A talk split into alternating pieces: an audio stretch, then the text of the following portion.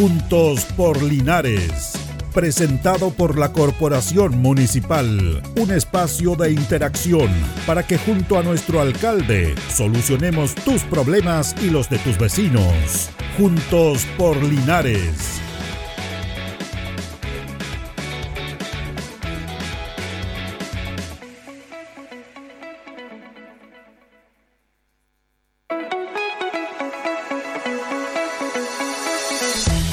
Buenos días, buenos días, gusto de saludarlos. Ya estamos listos para empezar a compartir esta emisión de día miércoles 30 de septiembre de Juntos por Linares a través de Radio Ancoa 95.7 en el dial de la frecuencia modulada. Estamos por el Facebook, estamos por radioancoa.cl también, junto a don Carlos Agurto en la coordinación.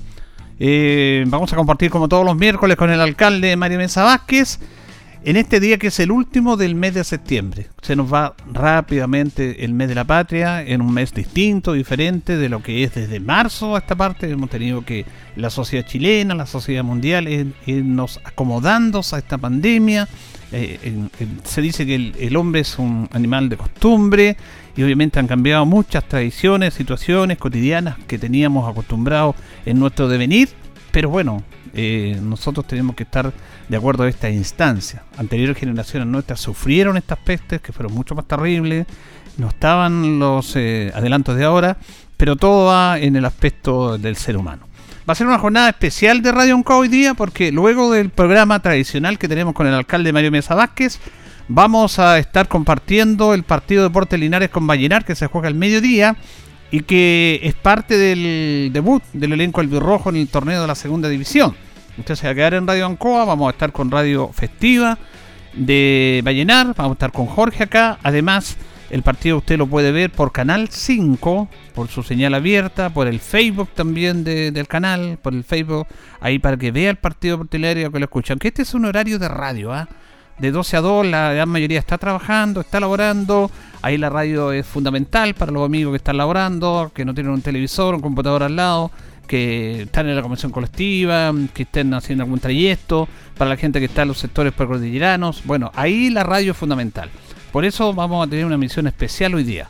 Vamos a estar, como es habitual, los días miércoles con el alcalde Mario Mesa. Terminado nuestro programa, nos conectamos inmediatamente con La Serena, con los amigos de Radio Festiva. Usted se conecta a la radio, se conecta al canal 5, vamos a estar transmitiendo el partido en imagen, en audio. Vamos a estar con Jorge Pérez acá, porque bueno, es el debut del elenco albirrojo en un, año que ha sido complejo y difícil, pero no queremos recordar lo importante que ya empieza a participar, al menos que es lo elemental.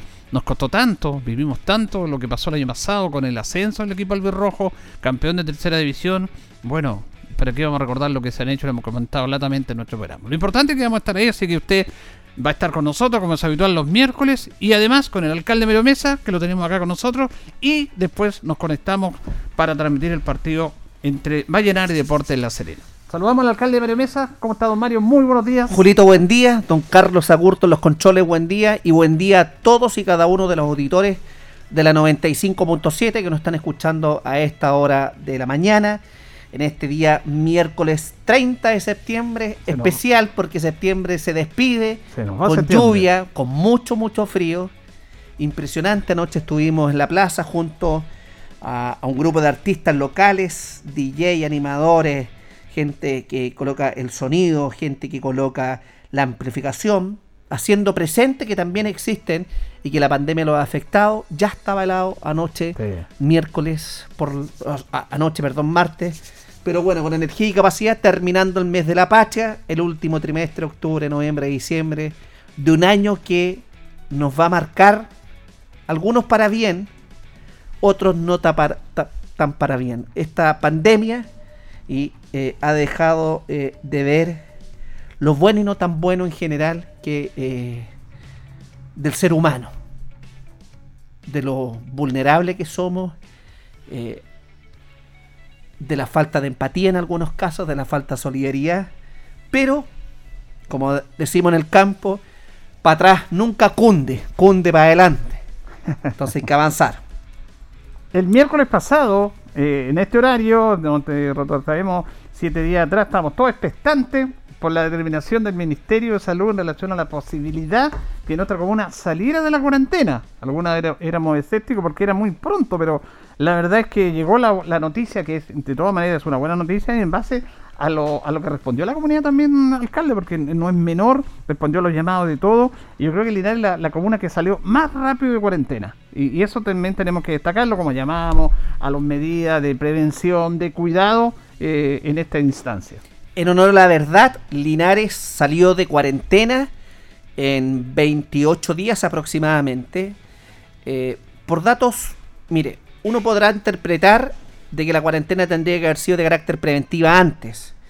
Eh, que quizá el momento no fue lo oportuno. Lo cierto es que cuando ingresamos el día 28 de agosto a cuarentena, creo que fue eh, una muy, muy acertada decisión en el sentido que estábamos en el pic y comenzaron a disminuir el número de contagiados. La cuarentena en Linares fue efectiva. De 150 personas contagiadas de manera activa, pasamos a 63 cuando salimos el lunes, eh, el miércoles de la semana pasada. Y este día lunes 28, transcurrido más de 72 horas hasta el día de hoy miércoles, yo creo que la gente eh, ha respondido bien, salió en masa el día lunes, pero la apertura de calle Independencia, vereda sur, para el tránsito eh, peatonal y vereda norte para el vehículo descongestionó, descomprimió un poco a mi juicio la ciudad.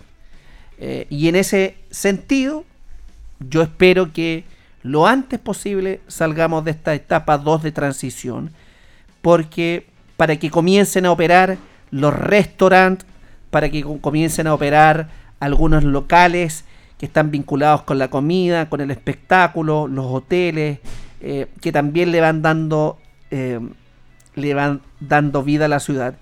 No vamos a retroceder, todos tenemos el legítimo temor de que regresemos a una cuarentena, eh, uno tiene que pensar en positivo para que las cosas resulten así como que lo decretemos, porque además se nos vienen tareas tremendamente importantes, Julito. En octubre tenemos plebiscito, podemos hablar del plebiscito. En octubre vamos a entregar bonos de apoyo económico. En octubre nos vamos a preparar para Linares Emprende. Y en octubre, si todo anda bien, vamos a ir avanzando quizás para pensar junto al Consejo Municipal el regreso del sistema de parquímetros. Tenemos que convivir con esta pandemia eh, y creemos que octubre es tremendamente importante para todo lo que le acabo de mencionar. Usted lo ha dicho, hay que ir conviviendo y hay que ir viendo las etapas que se van avanzando. En, de primero no ha sido un cuestionamiento, son seis meses ya.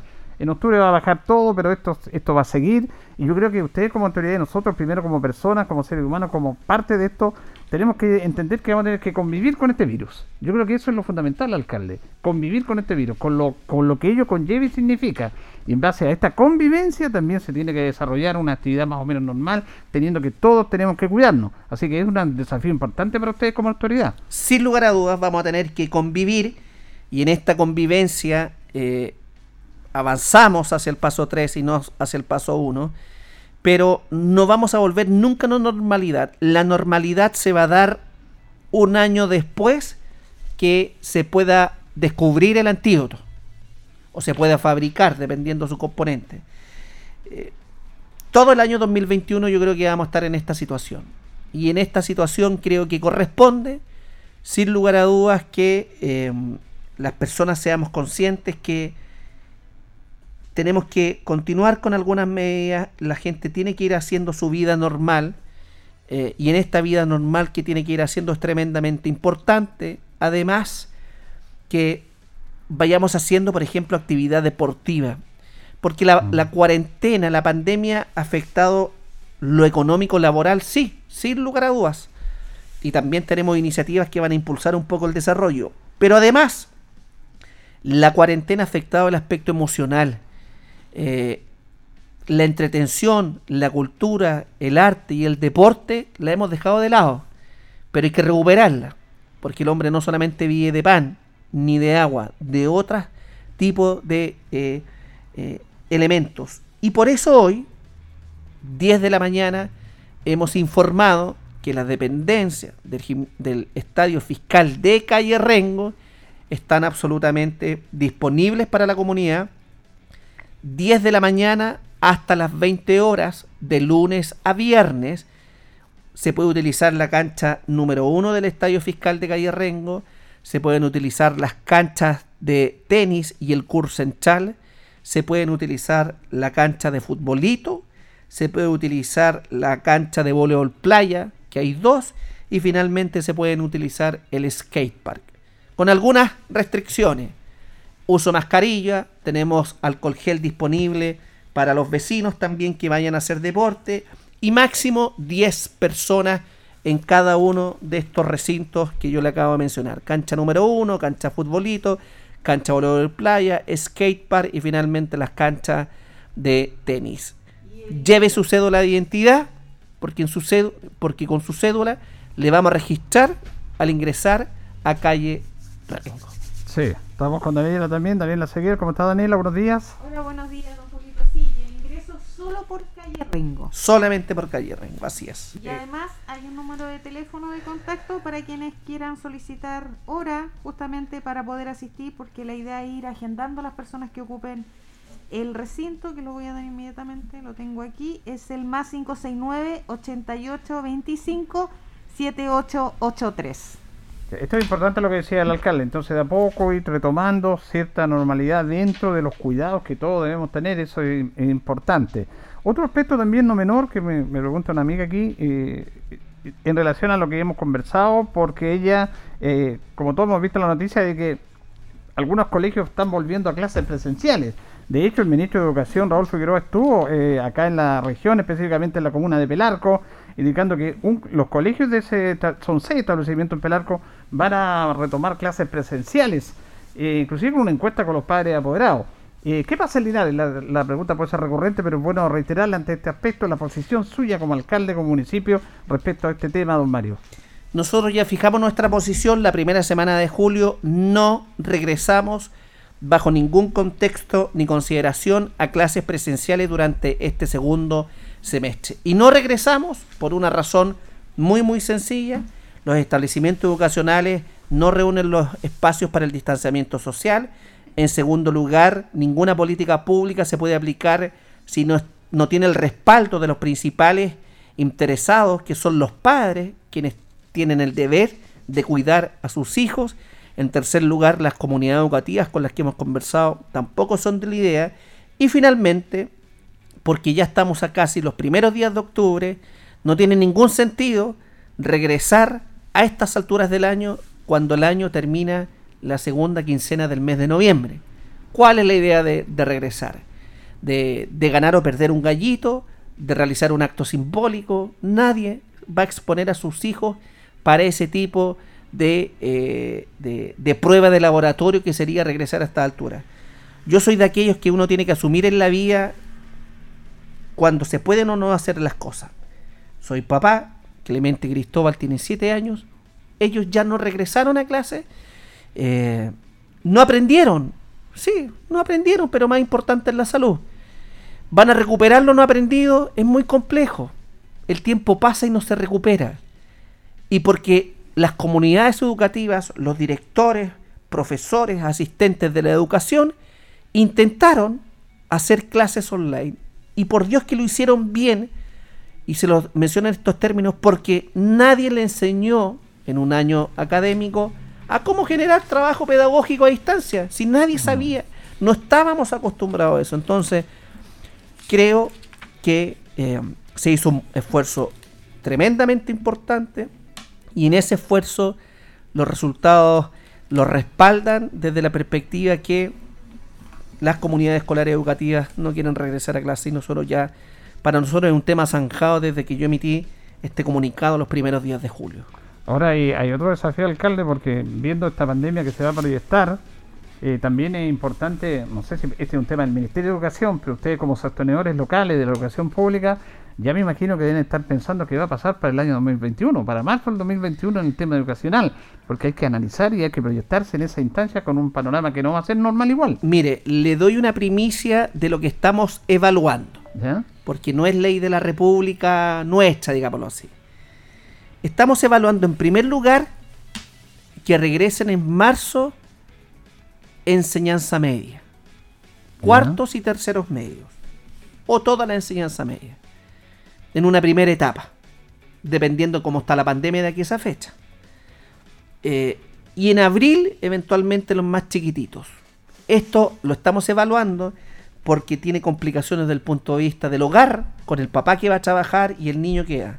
Entonces, lo, estamos eh, eh, dialogando con el Consejo Municipal inclusive. Y en segundo lugar, también estamos evaluando la posibilidad que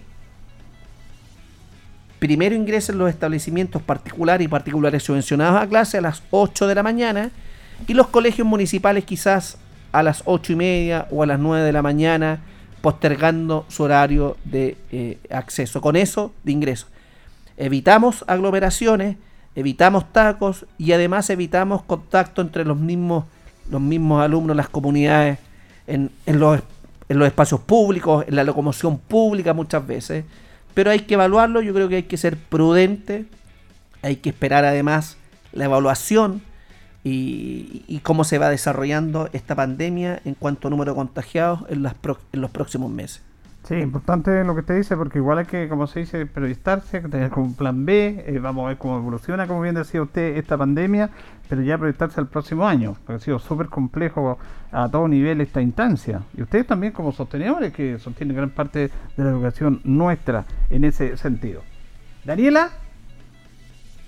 Don Julio. ¿Tiene algo ahí? No, me ah, gustaría resaltar sí que todas esas ideas se planifican para el próximo año, así que tranquilidad para los padres y apoderados que durante este año no se va a regresar a clases.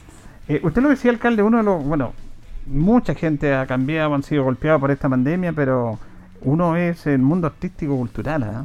El mundo artístico-cultural ha sido muy, muy golpeado a todo nivel. Ellos básicamente basan sus espectáculos con público, con gente eh, que los ve, inclusive algunos se ganan la vida en la calle, en la calle andando, entregando su arte, pero se ha complicado todo. ¿Cómo han manejado eso ustedes con este grupo que lineales son bastante en el mundo de la cultura? Mire, uno, nosotros nos abocamos primero a los trabajadores de los restaurantes. Nosotros dijimos, fíjate, cierran los restaurantes, cierran los clubes nocturnos, cierran los gimnasios, y vimos ahí que se iba a generar un, fuerte impacto económico. Y a ellos hemos intentado responder. Eh, pero el rubro hace tres meses efectivamente incorporamos, por ejemplo, eh, a los artistas, algunos cantautores locales, y ayer se hizo un espectáculo em, de la Asociación Gremial de Trabajadores eh, y de artistas del espectáculo, Actea, a nivel nacional, porque muchos jóvenes, no tan jóvenes quizás también algunos, que prestan servicios y es su principal ingreso, como sonidistas, como animadores, como DJ, eh, montando espectáculos eh, con iluminación, con amplificación, con drones, con espectáculos, con escenario, eh, la inversión tecnológica también es alta. ¿eh? Y ellos ayer hicieron una, una presentación en, en la Plaza de Armas con tarde las 20 horas, muy valorada. En muchos puntos de la ciudad se vio eh, cómo la plaza estaba iluminada y parte del cielo de nuestra ciudad desde la pileta. Y, pero también ahí conversábamos con Freddy Pizarro de Audio Live y el concejal Fallo Vargas, que también eh, apoyó esta iniciativa. El resto de los concejales todos la apoyaron, pero bueno, el concejal Fallo Vargas es parte del mundo del espectáculo, él es músico, toda su vida desde los 13 años se ha dedicado a esto. Que también existe una responsabilidad recíproca. Fíjese que los trabajadores del espectáculo, los artistas, muchas veces, no cotizan. Mm. No cotizan, no tienen una situación previsional que les permita tener pensiones eh, eh, en el futuro, porque ellos solamente emiten boletas de honorario. Otros ni siquiera están adscritos al sistema público de salud. Eh, ¿Para qué hablar de la informalidad muchas veces de este trabajo? no hay un, un- contrato determinado. Bueno, el, comercio muchas veces se, trabaja así, se subsiste en el día a día. En otras ocasiones, si uno recuerda a artistas que en los años 80 estuvieron, por ejemplo, en el Festival de Viña, ganaron mucho dinero y pensaron que- la juventud les iba a durar toda la vida. Y no es así. po. La juventud no dura toda la vida, entonces algunos nos fueron previsores. Y definitivamente tampoco existe eh, una ley de protección a los artistas nacionales eh, que, no sea una declaración de principios, sino también que tengan un- una categoría eh, mayor de protección, porque además tampoco ellos están organizados, es decir, hay un rubro especial, son colegas, eh, las artes siempre ha sido así, y, nosotros nos pu- pusimos a disposición en el sentido que pudiéramos desarrollar el próximo año y, y en este verano actividades con ellos para apoyarles económicamente, también a la asociación, y que ellos pudieran tener al menos estar inscritos en nuestros consultorios, hay que hacer esa gestión para que puedan recibir las prestaciones propias, no solamente los consultorios, los centros de salud, familiar, sino también del hospital de la ciudad, eh, y estimularlos a formalizar sus relaciones contractuales eh, pensando en el futuro, porque no toda la vida se es joven y cuando se trabaja de noche, el mundo de noche es complejo. Sí, eso, ellos con todo el rubro gastronómico han sido muy golpeados. ¿ah? Porque aquí se Sí. levantó la cuarentena, se puede abrir el comercio, pero el mundo gastronómico todavía tiene esa restricción, ¿cierto? Tiene esa restricción, pues no pueden funcionar en etapa 3, los restaurantes y las cafeterías pueden funcionar en, en- en el espacio público, y nosotros vamos a facilitar el espacio público para que ellos puedan funcionar y han sido fuertemente golpeados. Sí. Eh, alcalde, eh, dentro de los puntos que se tocaron ayer en el Consejo también se prorrogó esta iniciativa de ustedes de las colaciones durante todo el mes de octubre, de estas raciones, que inclusive se va a mejorar inclusive este menú, que es muy importante porque la verdad que bueno, nos quedamos todos con ese gran programa Hogar, Una Caja, que lo vamos a conversar luego en qué, en qué etapa va, pero esto de la colación ha sido la verdad bastante muy muy importante y positivo. Yo conversaba con una persona, me dice, yo he aprendido comida, me decía, la verdad que yo puedo hacer comida, pero yo me, me ayuda porque ese dinero lo ocupo en comprar pan, comprar verdura, en vez de gastar en mi comida diaria. Así que está muy agradecido, como muchas. Se extiende eh, 2.000 platos de comida caliente hasta el día 30 de octubre. Se extiende eh, esa iniciativa. Ayer la aprobó el Consejo Municipal por unanimidad. Eh, se va a cambiar el menú porque Se repetía el menú. ya, bueno, ya la gente entre las pastas, los tallarines, las legumbres, que era eh, poroto, lenteja, garbanzo, poniéndole por último la vienesa, la longaniza, ya los tenía un poco saturados y se cambió el menú, va a ser un menú mucho más amigable con, con esta época del año, que es la primavera, y, se hizo con cariño. Son muchos los recursos, o sea, estos son 60 millones de pesos, pero se hace con cariño porque yo creo que el programa estrella fue la entrega de las cajas de alimentos, después me voy a referir, pero a mi juicio el programa que- que tiene más sentido social y de participación del equipo municipal es este programa porque hay muchos adultos mayores, muchos dirigentes, muchos asistentes de la educación, muchos establecimientos educacionales, los directores, manipuladoras y el equipo nuestro, que le han dedicado mucho esfuerzo. Y, y esa preparación, cuando se prepara un alimento para otro, eh, casi eh, es un acto tan propio de, de- de la solidaridad y de la nobleza del ser humano, porque hay otro linarense, que es adulto mayor, que es mujer, que es niño, no sabemos que va a satisfacer su estómago, po. que va a comer, que va a pasar un almuerzo o una once. Eh, entonces, es, es muy lindo ese programa. Nosotros hemos visitado las dependencias del Instituto Politécnico. Eh, vamos a estar hasta el 30 de octubre eh, y si fuera necesario extenderlo, vamos a ver nuestras fuerzas económicas, pero estamos felices de este programa. Son 30 los sectores urbanos y los sectores rurales que, que han recibido desde el 15 de junio. Llevamos más de junio, julio, agosto, septiembre. Vamos a completar cuatro meses ahora el 19 de octubre, 15 de octubre. Ha sido una gran tarea. Sí. No se ha parado sábado ni domingo. Y para el día 25 de octubre del plebiscito vamos a anticipar un kit de alimentación para no entregarlo el día domingo que estamos en época plebiscitaria.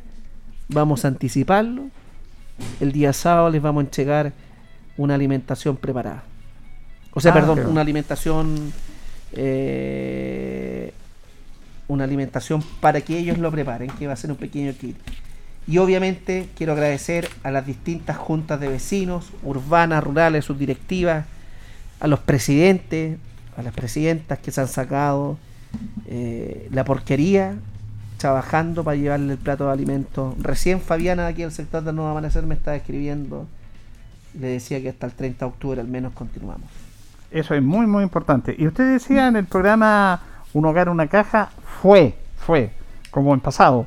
Eh, se terminó el programa. eh, Quedan cajas. Ya, pero esas cajas que quedan son las Rezagadas. rezagadas. Ya. más de 1500 cajas rezagadas. Vayan a Maipú 1160, que es la dirección de servicios generales. En esa dirección ustedes van a poder encontrar con su comprobante de consumo de luz y agua potable o agua potable y su cédula de identidad van a poder retirar su caja. Perfecto. Bueno, la verdad que fue un. Está dentro del tiempo que ustedes se, se- se pusieron de, de entregar esto, que no era fácil. Fue el toda una 15 de septiembre. Fue una tarea titánica. La gente. En la retina, como programa social, yo creo que va a quedar esta caja.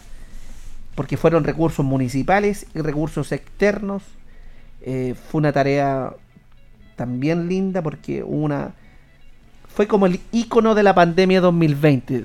Si yo pudiera graficar la presencia de la municipalidad de Linares, que yo tengo el privilegio de liderar junto al Consejo Municipal, si lo podemos asociar a este año 2020, en un par de años más, va a ser que la municipalidad llegó a cada hogar con una caja de alimentos que les permitió mitigar en parte los efectos de la pandemia, le permitió, si no es consumir esos alimentos, poder solidarizar eh, y, creo que ese ejercicio fue muy noble.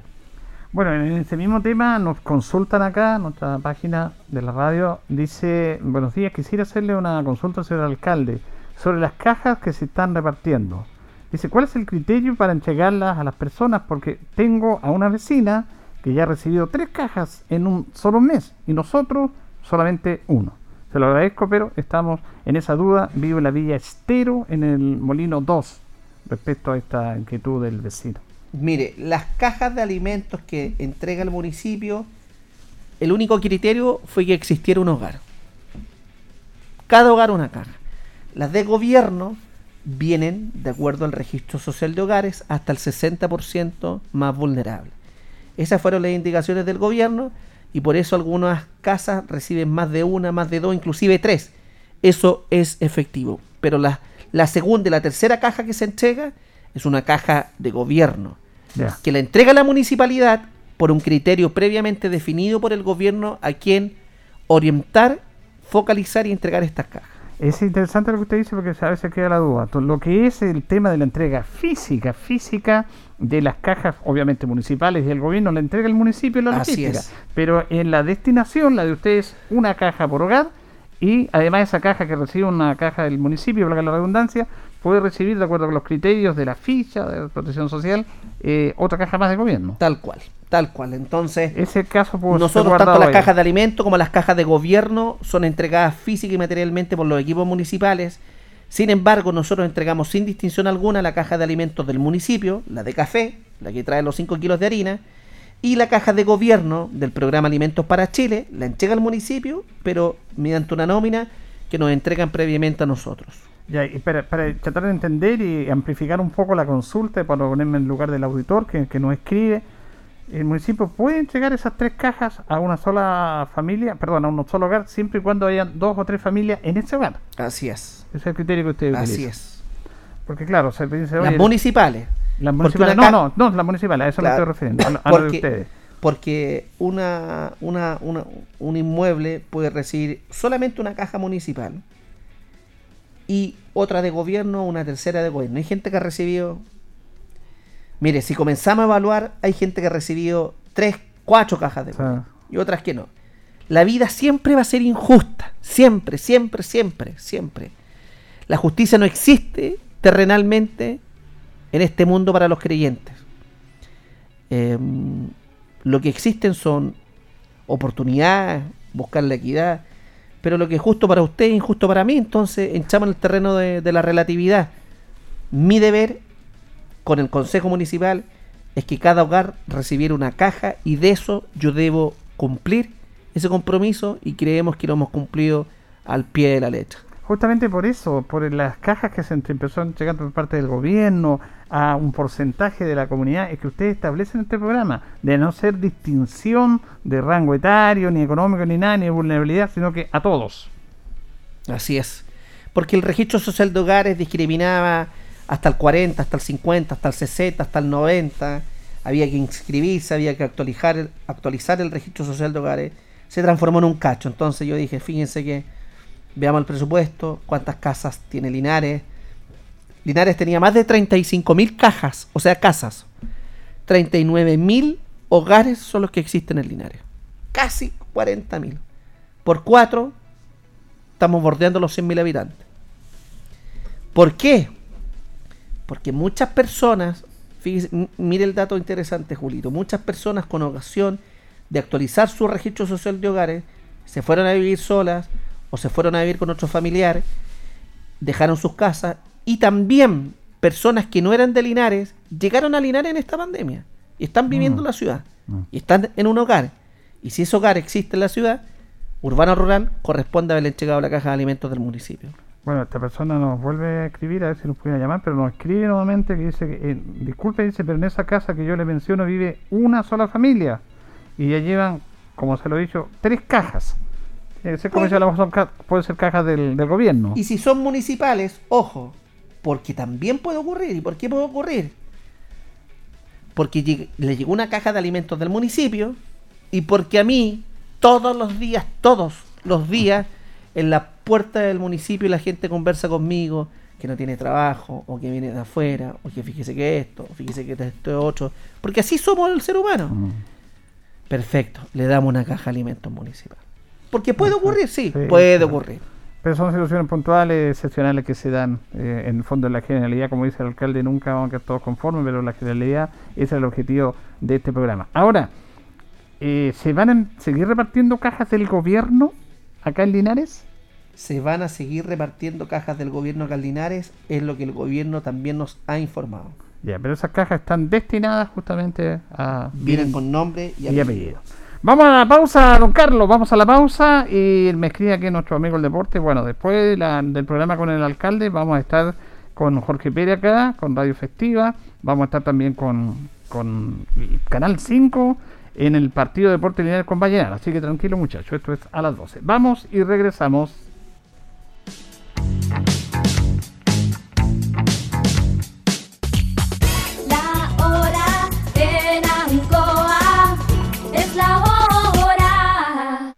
Las 11 y 33 minutos. Atención, Multihogar tiene una buena noticia. Ahora puedes pagar tus cuotas Multihogar en cualquier caja vecina, en todo el país y desde cualquier parte. Sí, escuchaste bien. Ahora paga tus cuotas Multihogar en cualquier caja vecina en todo el país. Y también puedes pagar en bancoestado.cl. Multihogar, contigo en todas. En tiempos de pandemia, la Universidad de Talca te recuerda. Ocúpate de cosas sencillas que te alegren el día a día. Leer, escuchar música, bailar, tener una rutina de ejercicios. Y lo más importante, sonreír. Todo esto ayudará a cuidar nuestra salud mental. La Universidad de Talca está contigo. Más info en sonríe.utalca.cl.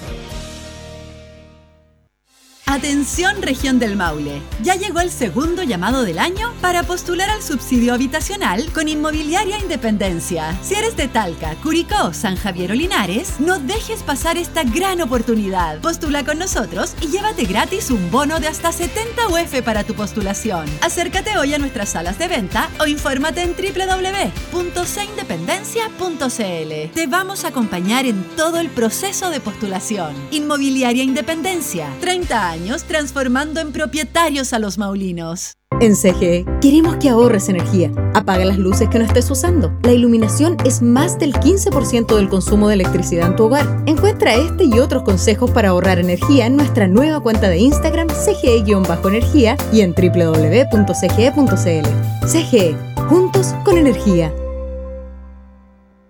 Señor contribuyente, la ley prohíbe dividir un terreno en sitios inferiores a 5.000 metros cuadrados, sin hacer el cambio de uso de suelo en el sector rural. De hacerlo, usted compra solo derechos y no lo hace dueño de una determinada superficie del terreno, razón que no le da derecho a construir una vivienda, instalar medidores de agua o luz, tener deslindes, contar con cerco, obtener rol individual, postular a subsidio o a otros beneficios del Estado, formar un loteo irregular es un delito. Según el artículo 138 de la Ley General de Urbanismo y Construcciones, antes de comprar, infórmese y cuide su inversión. Para mayores consultas y antecedentes, escríbanos a los correos contacto dom arroba corporacionlinares.cl o jurídico arroba corporacionlinares.cl.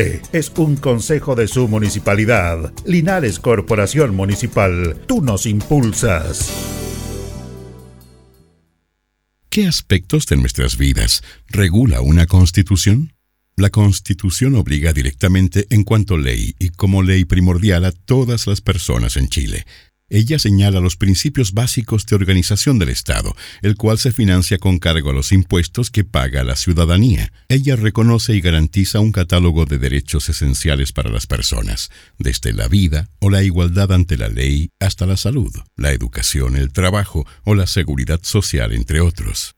La Constitución es un documento que contiene valores, principios y normas básicas para el funcionamiento de la sociedad y sirve para que nos sintamos parte de una comunidad política. Aunque no soluciona directamente todos los problemas de un país, establece los procedimientos para buscar las soluciones a ellos.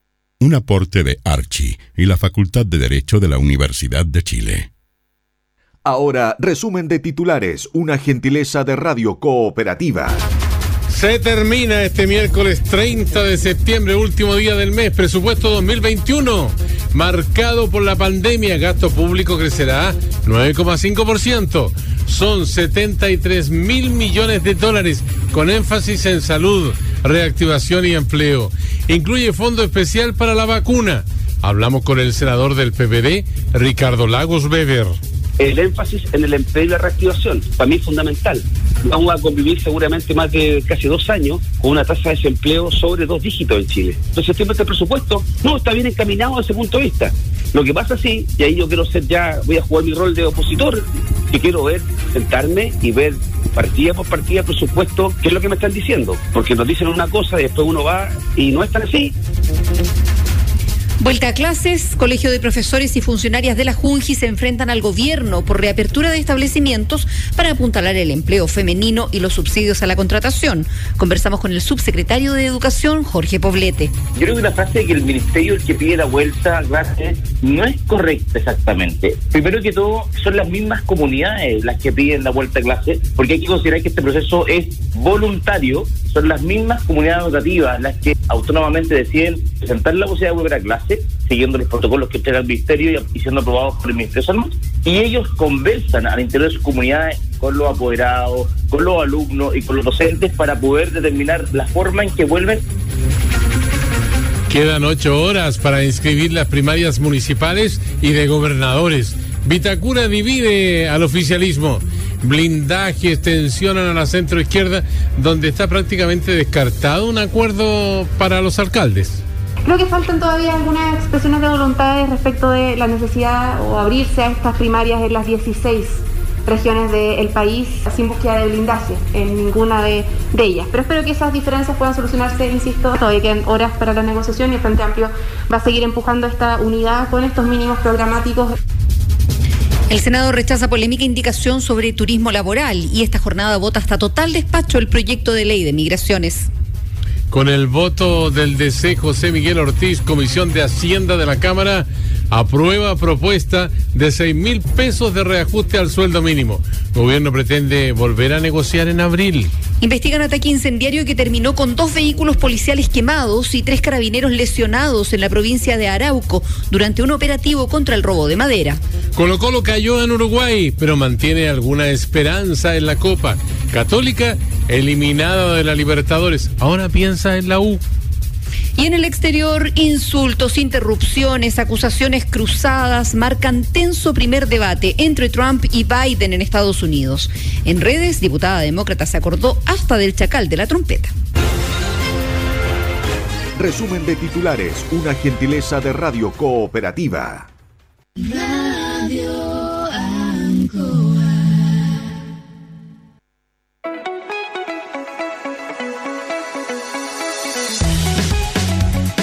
Continuamos, continuamos en Juntos por Linares en este día miércoles ya. Faltan 20 minutos para el mediodía. Nos preguntaban también, alcalde, en relación a una persona que viaja de Longavía a Linares por trabajo sobre el camino a la entrada de la isla, que está cerrada, pero él pensó que con el levantamiento de cuarentena se podría abrir ese paso. Eh, ¿sigue, ¿Sigue cerrado eso? Sigue cerrado, ¿Ya? se mantiene el cierre del camino La Isla. Eh, es una medida de carácter restrictiva con la finalidad que las personas que vienen de, del sur se les dificulte y podamos orientar el acceso a la ciudad por la avenida León Bustos, que es donde estamos haciendo control de PCR, testeo rápido, control vehicular, está el equipo de seguridad pública, está carabineros. Entonces tuvimos que encauzar un poco el acceso a la ciudad, más que por el sector La Isla, por la avenida León Bustos, donde están nuestros equipos. Mayor control también. Mayor, que la, la única finalidad que tiene es poder chequearlos antes de ingresar a la ciudad. Estamos en etapa 2, así es que el, el acceso de la isla está cerrado. Ahora, eh, bueno, se, se, se planteó, lo planteó usted, ¿están viendo la opción, la posibilidad de volver con el tema de los parquímetros?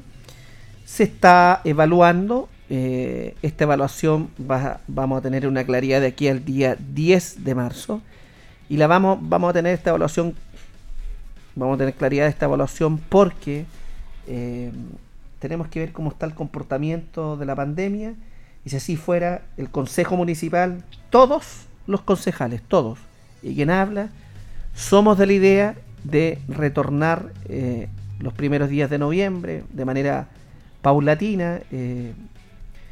Volver a la normalidad va a ser complejo, pero hay que volver. ¿Y por qué? Porque recuerden ustedes que el principal aporte para, del sistema de parquímetros a través de una corporación sin fines de lucro va a ir para bomberos de Linares. Va a ir para bomberos de Linares. Ya Bombero extraoficialmente me ha anunciado que van a aumentar las temperaturas, vamos a tener más incendios forestales y se requiere más apoyo para entonces nuestros bomberos. Ahora, eh, quería preguntarle una situación que se vio y que se hicieron parte de ustedes, pero un tema de privado, y, y apelo a su, a su rol como profesional, como abogado, porque hay mucho desconocimiento en la sociedad, en todos nosotros, que nos hacen actuar en forma inocente, en forma que no, no- que no hacemos ilusionar, porque tenemos la capacidad para invertir y tiene que ver con este tema de los loteos irregulares, que es un tema de años, pero que se dio acá en el sector de... de ¿Cómo se llama el sector? ¿Del Yancanao, no? Yancanao, efectivamente. Yancanao, el sector de la isla, en el cual eh, los vecinos están preocupados por estos ventas de loteos irregulares.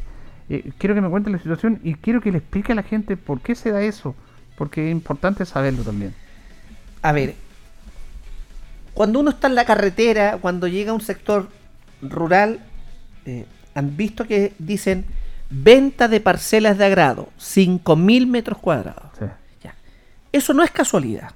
En Chile, como los terrenos agrícolas o rurales hay que cuidarlos y protegerlos para la agricultura, porque tienen un fin agrícola, no tienen un fin habitacional, eh, La ley chilena establece que usted hasta 5.000 metros cuadrados usted puede comprar un terreno rural o agrícola.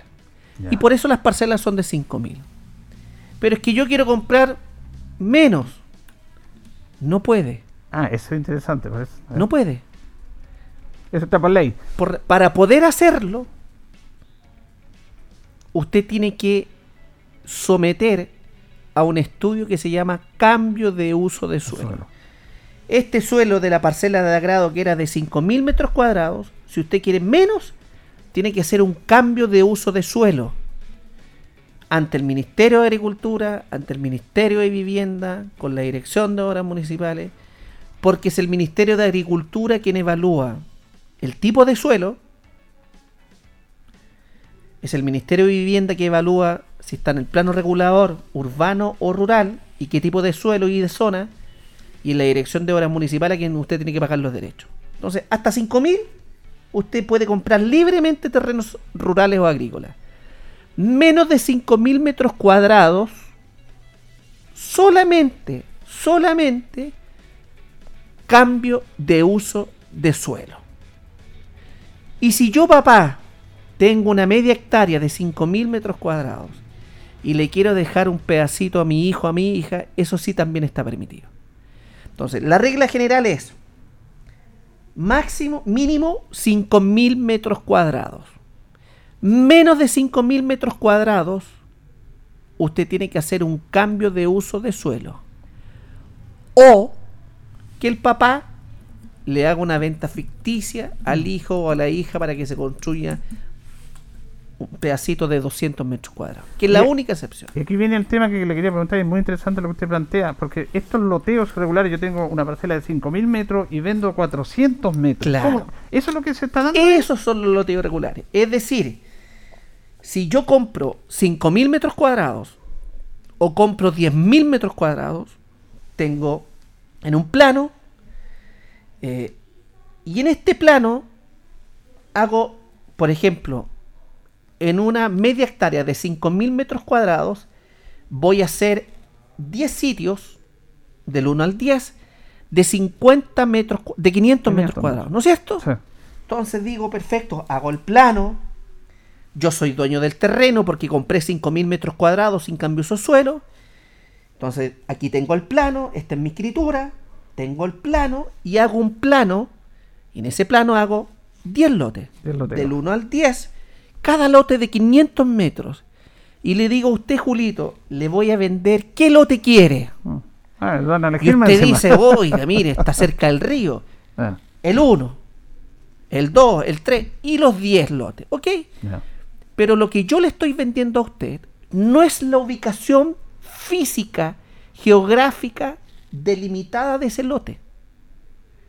Yo le estoy vendiendo la décima parte en 5.000 metros cuadrados. Los derechos. Los derechos. Al segundo comprador, la tercera, cuarta, y así. Y a cada persona le vendo un décimo de los 5.000 metros cuadrados. ¿Esto lo permite la notaría? Sí, porque la ley permite la venta de derechos y acciones. Eso es legal. ¿Qué es lo ilegal? Lo que es ilegal, que yo vaya y construya ahí. Porque no puedo construir en menos de 5.000 metros cuadrados porque requiero cambio de uso de suelo. Perfecto. Bueno, pero ¿por qué me vendieron 500 metros? Porque eso es legal. po. Claro. Porque yo podría comprar, usted podría comprar un décimo a Mario Mesa, ¿no es cierto? Y después, sabe que yo te compro 5 derechos más y te compro 10. Y cuando usted me compre los 10 dueños del 5.000 metros cuadrados del plano completo, ¿ok? Así opera la lógica de las herencias, de las comunidades hereditarias. Por eso, cuando yo le vendo a usted, no le estoy vendiendo, cuando le vendo el lote 1 Mm. de 500 metros cuadrados, no le estoy, yo le estoy vendiendo la participación en un décimo en los 5.000 metros cuadrados. Y este plano induce a la gente, ah, que ahí... ¿Y por qué lo autorizó el notario? Porque el notario lo que está autorizando es la venta del un décimo avo parte de los 5.000 metros cuadrados. Eso está permitido. Cuando yo voy a terreno, pongo estacas y digo, no, si pasan cinco años más, regularizan bienes nacionales. Hoy eso ya no, No se puede. puede hacer. Ya no se puede hacer eso. El ministerio, disculpen el término, cachó cuál era la pillería de todo esto. Y si yo construyo, comienzo a, a construir mi cabañita veraneo, no puedo hacerlo. ¿Por qué no puedo hacerlo? Primero porque la Dirección de Obras Municipales no me dio permiso. Uno para construir en el campo en la ciudad requiere un permiso. Correcto. Segundo, porque además el tipo de suelo, a lo mejor esos 5.000 metros cuadrados era para que funcionara una cabaña, po. pero no para que funcionaran 10 cabañas, porque 10 cabañas hay que ver el tipo de suelo, por eso el cambio de suelo requiere para ver el tipo de suelo, la absorción, el drenaje. Tercero, porque además no tengo permiso de la Dirección de Obras Municipales y la dirección no me va a dar porque yo compré derechos, porque son 500 metros cuadrados, porque yo requiero de un cambio de uso de suelo y porque además no está urbanizado, no hay luz, agua potable. Entonces, como este problema se generó a nivel país, el ministerio dijo, punto final, no regularizamos más propiedades. ¿Y qué puedo hacer? Las únicas propiedades que se regularizan son las que tienen hace mucho tiempo de construcción. La persona que construyó hace 10 años, sí, el ministerio lo va a perdonar. Correcto. Pero en este año 2020 ya nadie puede decir, no, es que voy a esperar hasta el 2025 para regularizar. El Ministerio de Justicia, el Ministerio de Bienes Nacionales, el Ministerio de Agricultura se cansó. Entonces, pero si construye igual, por ejemplo, los vecinos del cajón de la Chigüeno, en el sector de Vado Azul, algunos vecinos del Embalsancoa actuaron de buena fe, construyeron sus cabañas. Eh, y bueno, ya construyeron. Entonces, cuando yo, de que era concejal, les decía, mire, yo y como alcalde, yo no voy a ordenar la demolición, porque es un descriterio hacerlo. ¿Cómo voy a ordenar la demolición si la gente ya está viviendo, construyó su... Pero también dijimos, párele, nada más. Por lo tanto, yo asumí como alcalde el 2016 y dijimos, perdón, perfecto. Borrón y cuenta nueva. Los que construyeron hasta el 2016, hecho está. Pero iniciamos una campaña comunicacional y que la hemos retomado hoy. Porque en el sector del Alto La Isla, de Yancanao, ya hay maquinarias que están trabajando en loteos privados, ya hay personas que le han dicho, compre aquí un sitio de 400 metros cuadrados, y eso no se puede hacer. Entonces vamos a estar encima notificando a las personas que quieran construir, porque les vamos a prohibir construir. Fíjese que inclusive debajo de dos torres de alta tensión se construyeron dos cabañas. Imagínate. Nosotros vamos a ordenar la demolición de esas dos cabañas. Por la seguridad de esas personas. Porque eh, evidentemente ahí hay, un- un circuito eh, electromagnético, como se le quiera denominar. No son cabañas para vivir. Porque además las personas que llegan no son de Linares. De Talca, Santiago, Concepción, de Viña. Entonces, se les vende bonito terrenos o sitios rurales en la precordillera de Linares, cual 500 metros cuadrados, compre sitios de 500 metros cuadrados, barato a 3 millones de pesos, 4, y la gente dice me voy a ir al sur de Chile, la gente de Santiago del Norte, voy a ir a descansar, en 500 metros cuadrados construyo mi casa, y total después regularizo. No, no, si no va a poder construir Ya nunca más se va a poder. ya tampoco va a poder regularizar. Porque ¿sabe cuál es el problema de fondo de todo esto? Que las personas primero nunca llegan a ser dueñas de su cabaña. Y cuando mueren, primero no la pueden vender. Segundo, cuando mueren no la pueden heredar. Segundo problema, gran cantidad de solicitudes de mejoramiento de caminos. po. Mm. ¿Y por qué vamos a estar mejorando caminos de loteo irregulares? Tercero, gran cantidad de basura.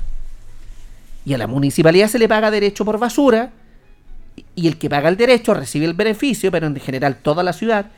Y como llegan muchas personas de afuera, tenemos que arrendar más camiones. Cuarto, problemas de alcantarillado, de agua. De salubridad. Se comienza a contaminar, las napas se comienzan a secar. Quinto, problemas de seguridad. Las personas comienzan a construir al lado del lecho del río el embalsancó a la gente porque el río naturalmente, producto de la sequía, ya no corre el agua. Nos ocurrió en este invierno. Se inundaron cabañas porque el río, cuando viene agua, recupera su curso natural. La naturaleza es sabia. ¿Y qué es lo que ocurre? Inundaciones. Es que nadie me dijo, es que mira, por aquí pasaba el río, es que el agua es mal y comienzan los problemas.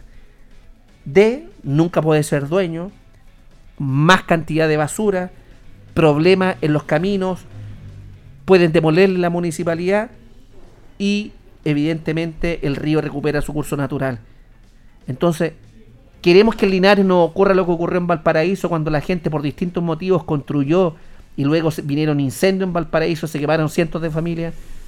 Mire, el caso de los cerros, usted lo explica muy bien. Los, toda la gente que vive en los cerros es irregular. Usted no puede construir vivienda en los cerros. No puede. Y lo, lo que pasa es que los tipos se toman eso y al final se fueron tomando y tuvieron que eh, Ahora, urbanizar. a diferencia de Valparaíso, a mi juicio, ¿qué juega en favor de la gente de Valparaíso? Que es su única alternativa No, porque no han. Sí, postulado acuerdo. vivienda, qué sé yo. Sí, En el caso de ambos cajones precordilleranos, no es la única vivienda, son Mm. segundas viviendas. Es gente que viene de fuera de Linares, que quiere tener su cabaña de veraneo, que quiere tener su cabaña de invierno, que quiere definitivamente venir a descansar una vez que está jubilado, y bienvenido sea. Nuestro deber es informar a la comunidad que tenga ojo y cuidado con los loteos irregulares. Son jurídicamente aceptables las ventas de derechos y acciones. Eso es posible, porque si usted compró un décimo, como yo le expliqué, puede ser dueño de las nueve partes restantes y es dueño del paño completo y puede construir su propiedad. Pero mientras tanto, no lo va a poder hacer, se va a meter en problemas, no va a poder regularizar, nosotros vamos a estar encima, porque no es que queramos que no vengan personas a vivir que no sean de Linares. Bienvenido sea, pero con tal que no se sientan engañadas. Y muchas personas, como han actuado de buena fe, se sienten engañadas. Y yo les tengo una mala noticia entonces a las empresas constructoras. Vamos a estar encima de esta publicidad donde se venden loteos, sitios, sin cumplir la normativa legal, porque los problemas los tienen las personas cuando vienen a vivir, cuando quieren construir, lo tiene el municipio, y ellos, que compraron un paño de 5.000 metros cuadrados, hacen el negocio del siglo. Ha sido muy clara que queríamos apelar justamente a su capacidad en este aspecto legal del alcalde, que es abogado además, para que nos explicara muy claramente este tema. Gracias, alcalde, por haber compartido estos minutos con Ah, nosotros. se- nos dio las mediodía. Muchas gracias. Pero está interesante la... Y si Dios así lo permite, nos vemos el próximo día miércoles. Ya. 7 de octubre ya estaríamos. Siete, sí, sí. Wow. Y que Deportes Linares ahora mediodía. Ahora Juan, un ratito más, vamos a estar con ellos, vamos a estar transmitiendo de ella. ¿Cómo le va a Linares?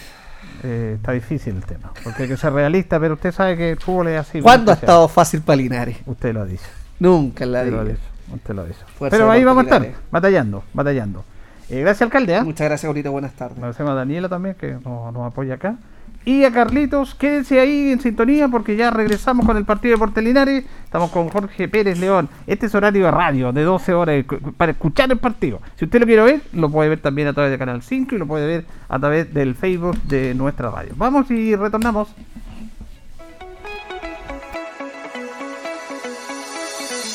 Juntos por Linares fue presentado por la Corporación Municipal. Tú nos impulsas.